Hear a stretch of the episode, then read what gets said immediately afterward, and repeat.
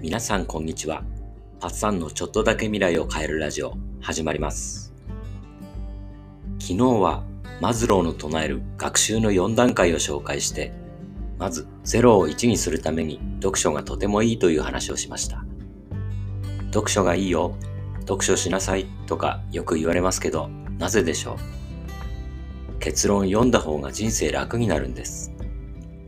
本はめちゃくちゃ賢い人の思考思考法や行動を覗ける最高のカンニングです。絶対に読んだ方がいいです。今日は読書のメリットと本を読む人、読まない人の分かれ目について話そうと思います。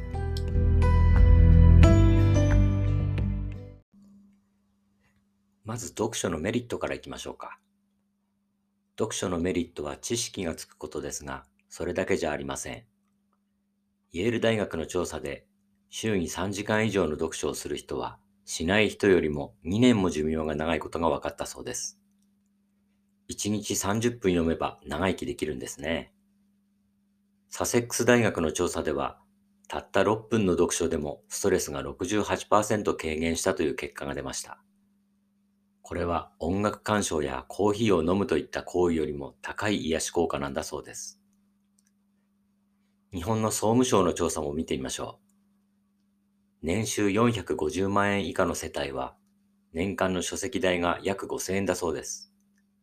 一方で、年収900万円以上の高収入世帯では、1万5000円以上となっています。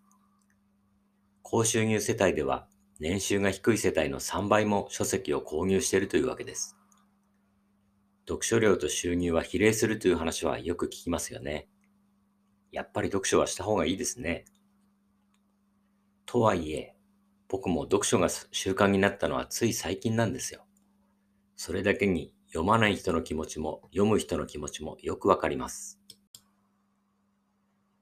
良い本に出会って引き込まれた経験ってあるでしょうか？読書にはまるかはまらないかはまずそこですよね。もし読書が習慣になってなければ、まだあなたにぴったりの本に出会ってないのだと思います。読み始めたけどハマれない。飽きちゃった。いいんです。やめて次行っちゃってください。本も出会いですから相性があります。あなたの読解力がないわけではありません。他にも興味ある本はあるはずです。あなたにぴったりの本に出会えれば、きっと本を読むのが好きになります。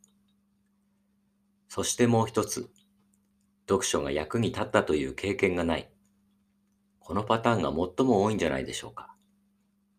実は僕もそうでして、本は時々読む程度だったし、好きな作家もいたんですが、やっぱりそれが直接的に役に立ったことがなかったんです。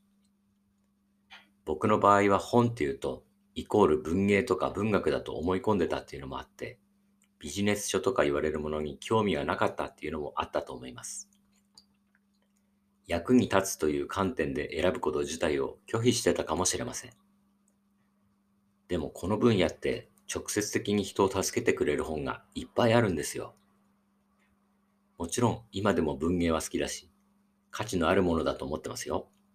時々詩を紹介してますしね。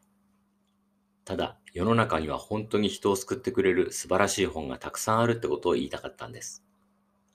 そりゃそうだよって、読書家の方からはツッコミが入りそうですね。僕が知らなかっただけですから。みんな忙しいですからね。すぐに役に立たないと読書って後回しになっちゃう気持ちもわかります。ただ、そこを助けてくれる本もある。直接的に役立つ本もある。今日のところはここまでにして、明日は本をどう役立てるかについて深掘りしてみましょう。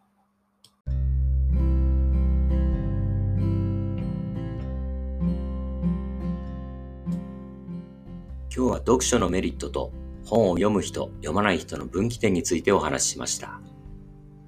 読書は最高のカンニングと言いましたけど、むしろ人生をワープできるほどの効果があると思います。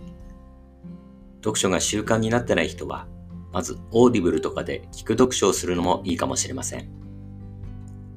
それでは皆さんの未来がちょっとだけ良くなることを願って、バイバイ。